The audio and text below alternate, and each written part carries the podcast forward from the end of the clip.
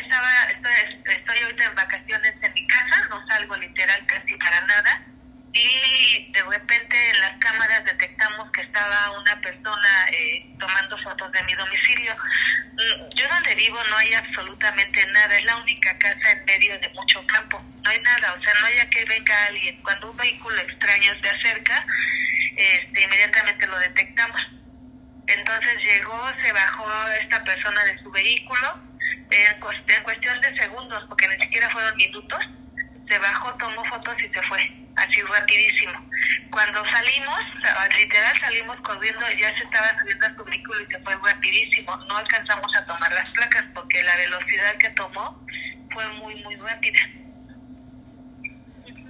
Por eso mismo fue que avisé al mecanismo de protección y por eso mismo fui ayer a la fiscalía porque desde el mecanismo de protección fue donde me indicaron que como protocolo, y así lo entiendo, debía de ir a la fiscalía a interponer la denuncia contra quien resulte responsable. Digo, entiendo que no me mataron, este, no, o no sé qué quieran las autoridades, ¿no? Que, que haya alguna situación que lamentar para entonces sí poder abrir una carpeta de investigación.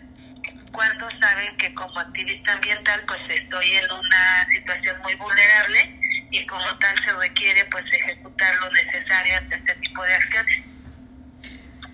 ¿De dónde crees que pudiera venir este tipo de situaciones o a qué atribuyes que pues de nueva cuenta digamos se busque pues de alguna forma vulnerar esta seguridad que pues se había pues de alguna manera gestionado desde tengo entendido que desde 2021, ¿no?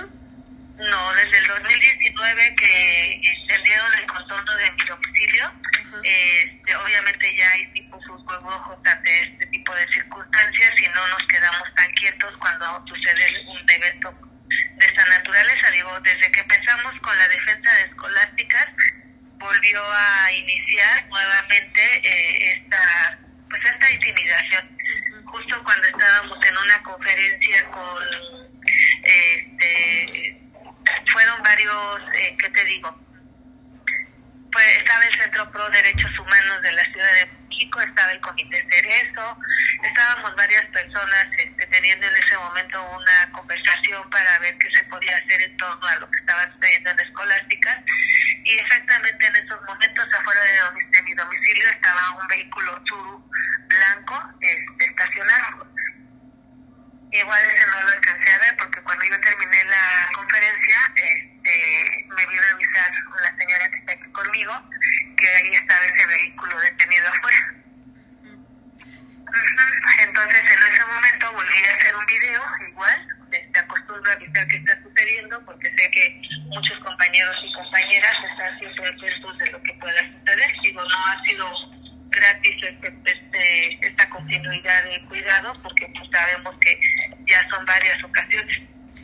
Desde tu perspectiva, digamos, es eh, pues de alguna manera peligroso que desde la administración estatal no se tome con seriedad este tipo de defensa a quienes están pues obviamente realizando este tema del activismo y lo comento porque como bien comentas esta situación inicia en el gobierno de Francisco Domínguez y pues se continúa con una nueva administración con Mauricio Curi, pero digamos no vemos de alguna manera esta ah, oportuna o rápida atención, ¿no? por parte de las autoridades.